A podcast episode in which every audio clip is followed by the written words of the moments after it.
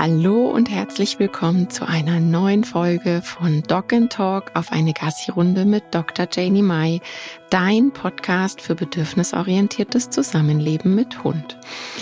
Wenn diese Folge rauskommt, ist ein ganz besonderer Tag für mich. Es ist mein Geburtstag. Und ich habe mir gedacht, wenn der Podcast Donnerstag mit meinem Geburtstag zusammenfällt, dann mache ich mal eine etwas andere Folge.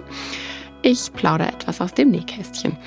Ich kriege immer wieder Fragen über Social Media und so weiter. Und ähm, ja, ich habe mir gedacht, ich beantworte heute mal die häufigsten Fragen und ähm, so lernst du mich noch ein bisschen besser kennen.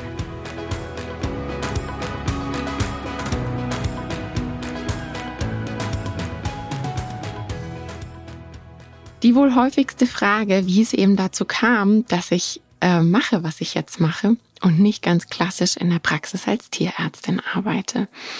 Ich habe in München studiert und das ist eine von zwei Unis, an denen es ein Verhaltenskundeinstitut gibt. Und ähm, so bin ich einfach sehr, sehr früh mit Verhaltenskunde ähm, zusammengekommen. Und durch meine Hündin, die im vierten Semester zu mir kam, die Niki, eine Badino-Mischlingshündin aus Teneriffa, die eben in der Uni aufgenommen wurde, ähm, ja, die habe ich dann adoptiert und ähm, dann war ich natürlich wegen ihr auch am Verhaltenskundeinstitut und ähm, so war meine Neugierde geweckt. Ich glaube, wie das auch so klassisch ist, wenn man ähm, ja immer so ganz wissbegierig ist bei ganz gewissen Dingen, dann will man da ganz tief eintauchen. Also bei mir ist das zumindest so. Ich will dann immer alles wissen und so ja kam dann einfach die Nähe zur Verhaltenstherapie und ähm, das ist auch übers Studium hinweg geblieben, was meine Ausbildung und Weiterbildung anbelangt. Ähm, irgendwann mitten im Studium hing dann mal am schwarzen Brett ein Zettel aus, dass eine Hundeschule Mitarbeiter sucht und eben Ausbildung zum, zur Hundetrainerin oder zum Hundetrainer macht und dass man da so ausbildungsbegleitend dann mitarbeiten kann. Und das habe ich dann gemacht und irgendwie kam so eins zum anderen. Und ähm, ja, meine Hündin ist da natürlich sehr, sehr involviert gewesen und hatte da sozusagen ihre Pfoten im Spiel. Und ähm, meine zweite Leidenschaft war definitiv alles, was mit Intensivstation und Operieren zu tun hat. Ähm, ich habe mir freiwillig immer die Nachtdienste rausgepickt ich fand das früher schon immer besser, wenn es nicht so um mich rum wuselte. Da war man dann allein mit ähm, eben ein paar Kollegen und konnte viel intensiver ähm, lernen und arbeiten. Und Schlaf habe ich eh nicht so viel gebraucht. Ich hatte dann tagsüber ähm, die Hunde von Kommilitonen und Kommilitoninnen. Ich weiß noch, ich bin manchmal mit ähm, acht, neun Hunden im englischen Garten dann spazieren gegangen, weil klar, die anderen hatten dann tagsüber Dienst in der Klinik. Ich hatte den Nachtdienst und hatte dann tagsüber die ganzen Hunde bei mir.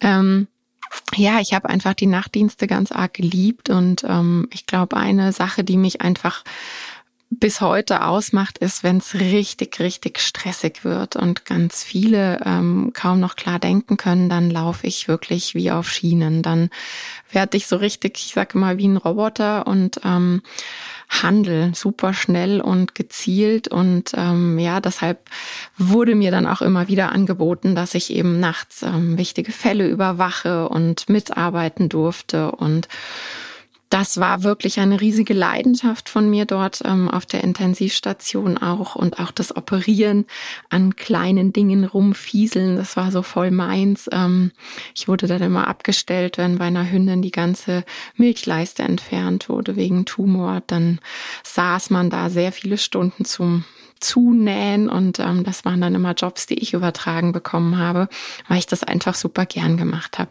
Das Problem dabei war aber, dass es eben überhaupt nicht mit dem, ich möchte viel Zeit draußen verbringen, ähm, zueinander gepasst hat. Es war dann einfach klar, dass ich diesen Weg im Keller von einer Klinik in der im OP stehen nicht einschlagen kann, weil das komplett gegen mich gewesen wäre und auch gegen meine Hochsensibilität. Ich hatte Schwierigkeiten, als ich dann nach dem Studium in der Praxis gearbeitet habe, wenn ich Tiere einschläfern musste oder wenn ich einfach auch gesehen habe, dass Tiere viel, viel zu spät vorgestellt wurden und ähm, ich einfach nicht mehr so helfen konnte, weil ich hätte die Patienten dann gerne ein paar Wochen vorher kennengelernt und ihnen geholfen. Und das hat mich immer so mitgenommen, dass meine, mein Ziel, die Verhaltenstherapie zu machen, wirklich immer größer wurde und ich dann einfach nach dem Studium nur noch nebenher in der Praxis gearbeitet habe und ähm, ja, die Weiterbildung in der Verhaltenstherapie richtig vorangetrieben habe. Und ähm, das ist dann eben auch daraus geworden, dieses viel Zeit draußen verbringen und ähm, gleichzeitig was machen, wo ich einfach direkt helfen kann und Erfolge sehe und ähm, ja, das war einfach voll meins und so, so ist es einfach zur Verhaltenstherapie gekommen und gleichzeitig aber natürlich auch das große Wissen, was medizinische Dinge anbelangt. Ähm, das kann mir natürlich keiner nehmen. Klar bin ich nicht mehr up to date, was jetzt Medikamente und so weiter anbelangt. Ähm, aber ja, ich habe ganz normal in der Praxis gearbeitet, aber für mich war das zeitlich dann nicht mehr machbar. Ich wollte dann so komplett in eine Sache einsteigen und habe dann eben noch die Hundeschule dazu gemacht, weil das für mich die perfekte Kombination ist, Verhaltensmedizin und Hundeschule. Ähm, ja, mein Weg wäre, wenn es nach meinen Eltern gegangen wäre, definitiv was mit der Chirurgie gewesen. Und ich weiß auch, dass mir das sehr, sehr viel Spaß gemacht hätte, ganz sicher. Aber es sollte einfach nicht so sein. Und mittlerweile bin ich darüber auch wirklich sehr, sehr glücklich. Ähm, gerade jetzt den Weg, den ich einschlage oder eingeschlagen habe, ja ganz deutlich seit letztem Jahr, dass ich so ähm, auf Social Media unterwegs bin und Kurse entwickeln kann und online Leute erreichen kann und das ist ziemlich geil. Also das kann ich gar nicht anders sagen. Und da wäre dann der andere Weg immer noch in der Klinik stehen und irgendwo in einem dunklen OP den Tag zu verbringen, so überhaupt nicht meins. Ähm, ja, Niki hat mich dazu gebracht. Verhaltensinstitut war dann damals ähm, mein zweites Zuhause im Studium sozusagen. Da habe ich wirklich sehr, sehr viele Stunden verbracht und bin Niki da extrem dankbar für. Ich bin mit ähm, einem Hütehund aufgewachsen. Das war ein Bearded Collie Mischling aus dem Tierheim, der Dino, weil den haben wir damals im Tierheim bekommen, als ja, er war noch Welpe. Er war unter 20 Wochen und ähm, der hatte so riesen Pfoten. Das war zwar alles nur Fell, aber uns wurde gesagt, dass der Hund riesengroß wird und deshalb haben wir ihn Dino genannt, ähm, weil wir dachten, er wird groß wie ein Dinosaurier. Aber das war nicht so. Er ist ähm, klein geblieben, so wie meine Mini aussieht.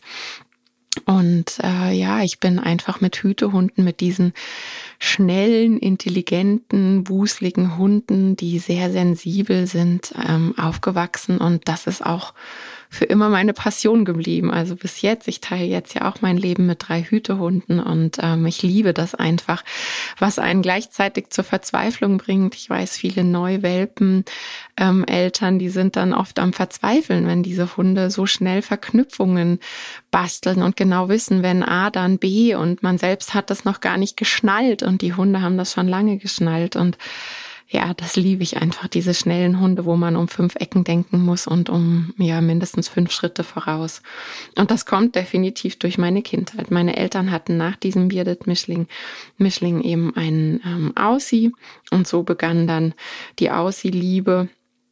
Der hatte damals leider ganz, ganz extreme Epilepsie, ist sehr, sehr früh gestorben und ähm, ja, zu ihm hatte ich ein extrem enges Verhältnis. Der war dann immer mal zu Besuch, auch bei mir in München. Und dann hatte ich eben damals schon zwei Hunde. Wenn ähm, meine Mama krank war oder irgendwas, dann habe ich mal eine Woche auf ihn aufgepasst. Dann hat er eine Woche bei mir gewohnt und ähm, mit Niki und ihm. Das war einfach so cool. Und so ist wahrscheinlich auch meine ja, meine Vorliebe für Mehrhundehaltung gekommen, weil mir das damals einfach schon so riesig Spaß gemacht hat, dass man dann auch schaut, was sind die individuellen Bedürfnisse von jedem Hund und ähm, ja, man sich da so reinfuchsen muss. Das hat mir extrem gefallen. der Frage nach meinem Namen möchte ich natürlich auch nachgehen. Ich habe extra meinen Papa nochmal gefragt, dass ich nichts Falsches erzähle. Also der Name ähm, Jamie, mein Vorname, der kommt eben von einem Lied, ein Sänger, und zwar Bob Sieger, hat damals ein Lied rausgebracht, Against the Wind, und ähm, da wird über eine Janie gesungen. Und so kam ich zu meinem Vornamen. Das hat also nichts damit zu tun, dass äh, meine Eltern irgendwie Amerikaner oder Engländer sind, sondern das ist wirklich einfach nur ein, ja, eine Vorliebe für diesen Namen gewesen. Und ähm, der Nachname Mai äh, wird ganz langweilig wieder Monat Mai ausgesprochen. Ich habe ähm, bis meine Tochter da war, ja, die war dann schon ein paar Monate da und dann haben wir einfach gemerkt, dass das wirklich anstrengend ist, wenn ähm, die, die Eltern unterschiedliche Nachnamen haben und dass das irgendwie doch dann immer wieder Papierkram wäre. Und ähm, ja, dann habe ich den Namen angenommen und seitdem ich den hab, muss ich noch mehr erklären, weil immer alle denken, ich heiße Janie May und mein Vorname ist ja schon schwer genug. Ähm, genau, also das ist die Herkunft des Namens. Und jetzt wollte ich noch ein bisschen über meine Hunde sprechen. Ich krieg für über die Jungs immer wieder an, ja, einfach ganz viele Anfragen. Warum ähm, sind es drei Hunde vom Züchter? Warum sind es Aussie und Border? Was hat es damit auf sich? Also wir hatten früher als Familie eben die Hunde aus dem Tier. Mein erster Hund kam ja eben auch aus dem Tierschutz. Und ähm, da der Hund aus dem, also unser erster Hund, der Dino, wirklich am Anfang sehr, sehr krank war, war das bei meinen Eltern dann auch einfach mit den jugendlichen Kindern, dass sie dachten so, und dieses Mal fangen wir das mal anders an und ja, der Griff, der ging ja dann auch, um es mal salopp zu sagen, tief ins Klo, wenn man sich dann überlegt, wie krank der Hund war. Er hatte sehr, sehr früh und wirklich extrem schlimme Epilepsie.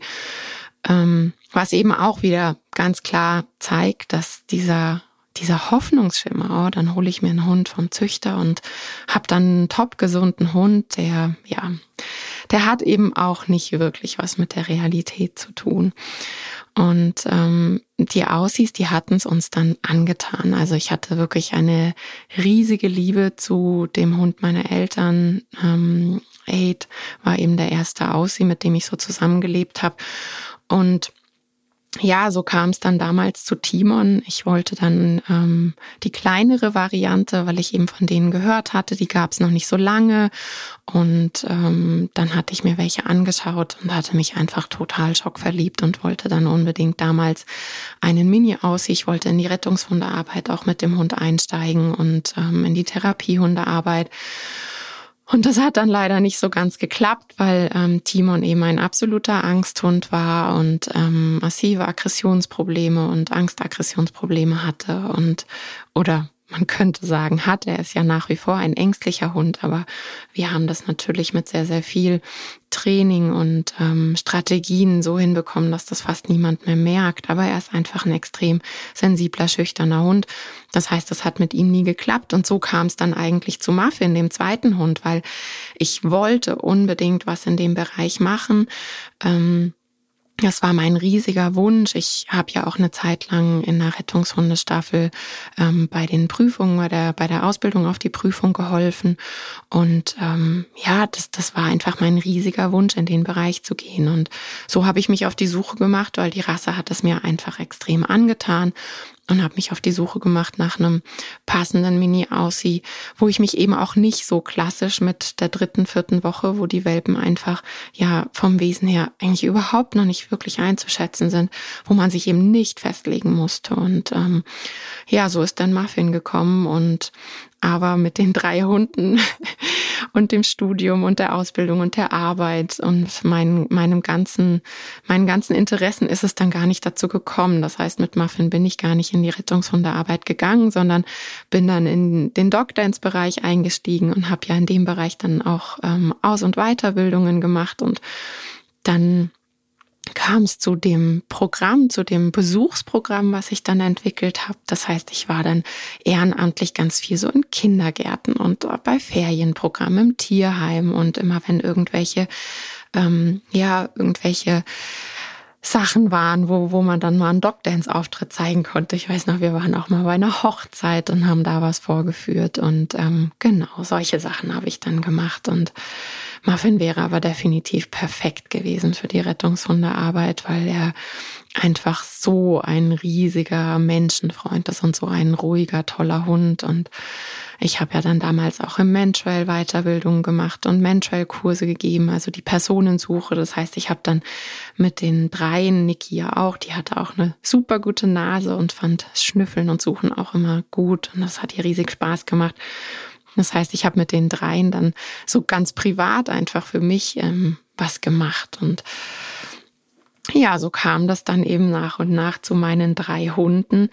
Und als Niki dann damals ähm, so plötzlich gestorben ist, an Krebs natürlich, wie das immer so ist, wenn es so plötzlich geht, ähm, da wollte ich mir einfach ein Geschenk machen. Da wollte ich mir meinen Jugendtraum erfüllen.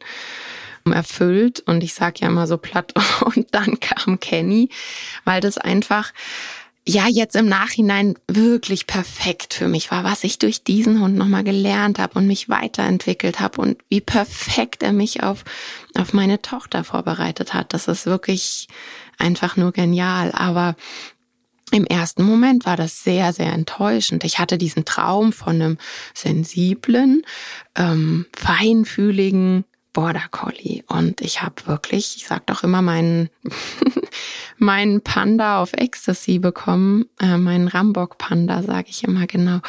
Und ähm, der war einfach wirklich, ja, wie ein Rambock. Ich habe immer gesagt, boah, du bist so ein ungehobelter Bauer, auch wie er von Anfang an in die Aussies reingeknallt ist. Dabei sagt man ja immer von den Aussies, die wären so Bauern und so, äh, ja, so, so hart. Und das hat überhaupt nicht gestimmt im Gegensatz zu ihm. Und da bin ich wirklich sehr, sehr verzweifelt und ähm, musste da am Anfang sehr viel lernen, eben auch einfach diese Geschwindigkeit und dieses Erregung macht Kiefer. Das ging noch mal schneller, als es bei den Aussies ging. Und Natürlich diese schnelle von ganz früher, gell, diese schnelle Nummer mit, ich äh, hol mir eine Hundebox und dann kommt er da rein und irgendwann ist Cry It Out fertig, weil was bleibt dem Hund, außer dann irgendwann zur Ruhe zu finden. Das habe ich alles nicht gemacht. Mir war das alles klar, bindungsorientiert und ähm, bedürfnisorientiert.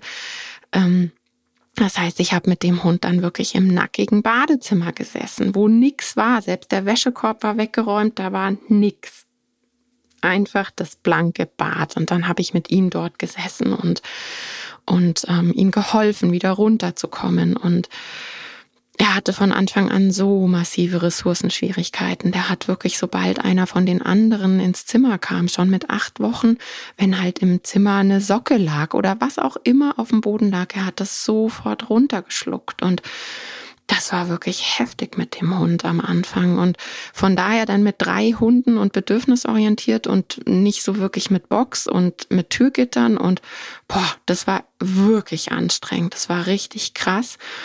Und ähm, ich habe viel geweint in der Zeit. Ganz offen und ehrlich, ähm, in dieser Zeit habe ich wirklich viel geweint und extrem an mir gezweifelt und das erste Mal so diesen Wunsch gehabt von, ich glaube, diesem Hund werde ich nicht gerecht und das kann nicht funktionieren und das will ich nicht.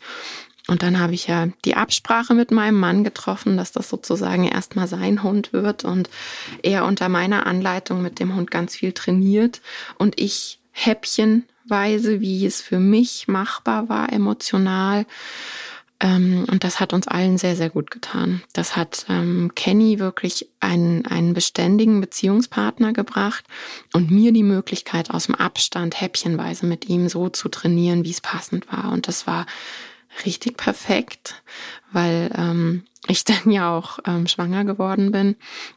Und dann eh klar war, dass Herrchen mehr eingebunden werden muss. Das war also alles in allem die perfekte Vorbereitung.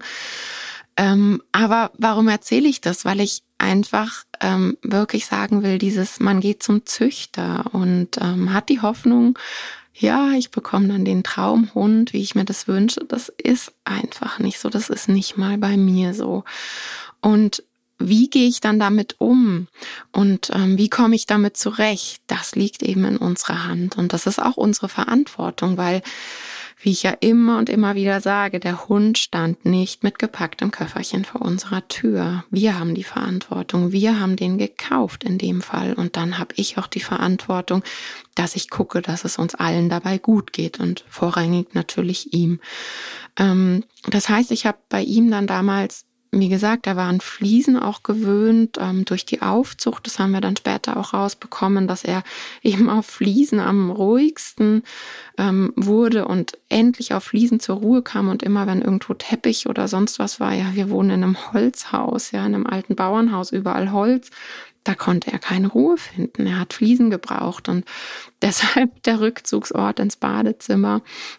Und vor allem auch diese Reizreduktion, nicht tausend Sachen, die rumliegen, nicht Dinge, die man beobachten muss und so.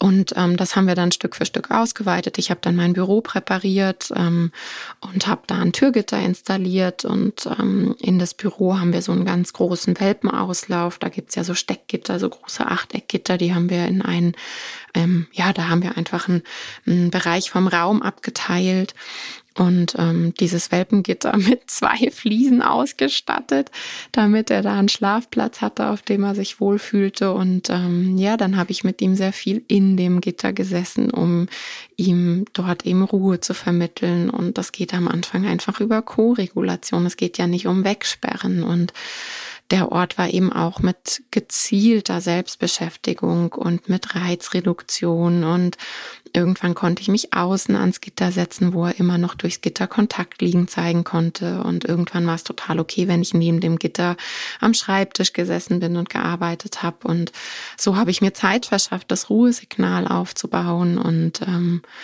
ja, wie gesagt, das war dieses häppchenweise Trainieren. Und ähm, alle, die bei mir in den Kursen sind, die wissen, dass ich ganz viel über meine Jungs auch erzähle und was ich ähm, von ihnen gelernt habe. So eben auch diese, diese Angst und Angstaggression bei Timon, der, ja, das ist auch so eine Geschichte, die ich, die, die Leute, die bei mir in Kursen sind, eben schon kennen. Ähm, der Timon hat mich mit neun Wochen ähm, richtig heftig in die Hand gebissen. Der hatte überhaupt keine Beißhemmung. Bei ihm war das wirklich, wenn Angst, Schreck, dann ist er immer sofort 200 Prozent ähm, los und wirklich richtig mit dem Kiefer. Und mir war damals die Schleppleine runtergefallen. Also ich habe nichts, ähm, keine bedrängende, aversive Handlung an meinem Hund gemacht, sondern mir war die Schleppleine aus der Hand gefallen und ich habe mich einfach ruckartig runtergebeugt und nach der Schleppleine gegriffen, die auf dem Boden neben ihm lag ähm, weil ich eine Person schützen wollte, die er ähm, zu der er rennen wollte und habe dann eben schnell nach der Schleppleine gegriffen und dann hat er sich umgedreht und mir in die Hand gebissen und von daher kann ich wirklich sagen, ich habe Hunde, die mich sehr, sehr viel gelehrt haben. Auch die Auswahl, wenn ich, wenn ich Kunden begleite zum Züchter und wir da wirklich schauen, welcher Hund ist passend und wie, welche Fragen ich stelle. Und ähm, ja, dass man, dass man da noch mal genauer hinguckt. Und na klar, bei Timon war das schon ein, ein gewähltes sozusagen. Da wusste ich damals schon, dass das nicht das ist, was man Kunden empfehl, empfehlen würde. Aber ich wusste halt so nach dem Motto, wenn ich es nicht schaffe, wer dann? Und ähm, habe dann damals mein Herz sprechen lassen und bin da auch total dankbar für. Ähm, ja, und Muffin mit seiner Jagdambition, das riesengroße Jagdschweinchen, ähm, ja, und auch von ihm habe ich natürlich extrem viel gelernt, was äh, Schnelligkeit, was Beobachten, Körpersprache und was auch Training anbelangt und vor allem auch Management, dass ich auch ähm, ja Kunden beraten kann und sagen kann, du, ich weiß, das ist super schwierig, wenn man dieses Ziel und diesen Traum hat, immer Freilauf und der Hund kann doch am besten immer und überall und das schafft man mit jedem Training und ich glaube einfach, dass das gar nicht unbedingt dieses, dieser hoch erzeugte Druck sein sollte, dass man den Hund irgendwann überall freilaufen lassen kann und immer und zu jeder Zeit, weil ich zeige das auch immer ganz unverblümt bei mir in der Story, wenn ich das, äh, ja, wenn ich einfach mit allen dreien unterwegs bin, wenn ich zu gewissen Uhrzeiten unterwegs bin, wenn ich weiß, da ist gerade Wildwechsel, das ist ja auch je nach Witterung und Uhrzeit und ähm, wenn ich dann noch mein Kind dabei habe und die Nerven blank liegen und da irgendwie laut und schlechte Stimmung, dann nehme ich die Schleppleine von Muffin in die Hand, wenn wir in den Wald nach hinten gehen und ich vorher schon sehe, er zeigt dieses Schnuppern. Und sehe halt zu, dass er dafür andere Auslastungen hat, wo die Frustrationslast minimiert wird, wo wir Freilauf machen können, dass das Ganze kompensiert wird. Aber ich habe weder an mich noch an meine Kunden wirklich diesen diese absolute, dieses absolute Ziel immer und überall im Freilauf, weil ich wirklich glaube, ab einer gewissen genetischen Komponente, je nachdem, wo man wohnt, kann man eben nicht diese 100 Prozent als Ziel setzen. Und so kann ich sagen, jeder meiner drei Hunde hat mich, ähm, meiner drei jetzigen Hunde hat mich extrem weitergebracht im Lernen und Niki hat den riesigen Grundstein gesetzt. Ähm, durch sie bin ich eben damals ins Verhaltenskundeinstitut gegangen wegen ihrer Angstprobleme und ihrem ganzen, ja, ihren ganzen fürchterlichen Erlebnissen. Sie war ja schon fast ein Jahr, als ich sie bekommen habe und hatte eben so lange auf Teneriffas Straßen gelebt und das waren nicht schöne Erinnerungen, so wie sie damals war, mit zerschmettertem Körper, gebrochenem Bein und äh, was sie alles hatte. Ja, und so ähm, könnte man sagen, zieht sich der Kreis zum heutigen, wie ich heute arbeite, durch das Lernen meiner Hunde und natürlich aller, aller Kundenhunde und Kunden, die ich in all den Jahren hatte. Und ähm, Mittlerweile kann ich auch sagen, dass durch Corona ja nochmal ein Schubser kam, weil dieses Online-Training und Online-Kurse und mehr Leute erreichen. Auch die Geschichte mit dem Podcast, dass ich hier heute jetzt sitze und einen Podcast spreche. Das waren alles so Träume und ich fand das immer toll, wenn das andere gemacht haben und habe für mich immer gedacht, ja, aber das machen schon so viele und das machen andere und na ja, du machst halt andere Dinge, das sind halt Träume und Corona und die richtigen Leute haben mir da den Schubser gegeben und mittlerweile kann ich wirklich sagen, das, was sich jetzt so entwickelt hat, ist einfach gigantisch und erfüllt mich ganz, ganz arg. Ich hoffe, dass dir die Folge noch ein bisschen mehr Einblick gegeben hat und ähm, dass dir das Spaß gemacht hat. Ein bisschen was aus dem Nähkästchen von mir. Ähm, bei mir gibt's jetzt in nächster Zeit äh, eigentlich nur noch einen Kurs, der jetzt so groß erwähnenswert ist, und zwar am 6.9. Da startet die nächste Webinarrunde mit mir. Das ist ein sechs Wochen Webinarkurs. Stress lass nach, Slow Motion. Das ist der perfekte Kurs für alle, die sagen, boah, mein Hund ist schnell gestresst, schnell unsicher. Was kann ich dagegen machen? Und ähm, dann gehe ich erstmal ein bisschen in Sommerpause. Es wird weiterhin Podcast-Folgen geben, keine Angst. Aber es wird einfach erstmal ein bisschen ruhiger, weil ich am Planen und Tüfteln bin. Das heißt, im Herbst gibt es dann wieder neue Sachen von mir. Und jetzt im Moment, wer ähm, jetzt noch mit mir etwas zusammen machen möchte, hat eben ab 6.9. die Möglichkeit dazu. Da startet dann ein nächster Live-Webinar-Lernkurs mit mir. Ich wünsche dir eine tolle Woche und ähm, ja, danke fürs Einschalten und bis bald. Tschüss.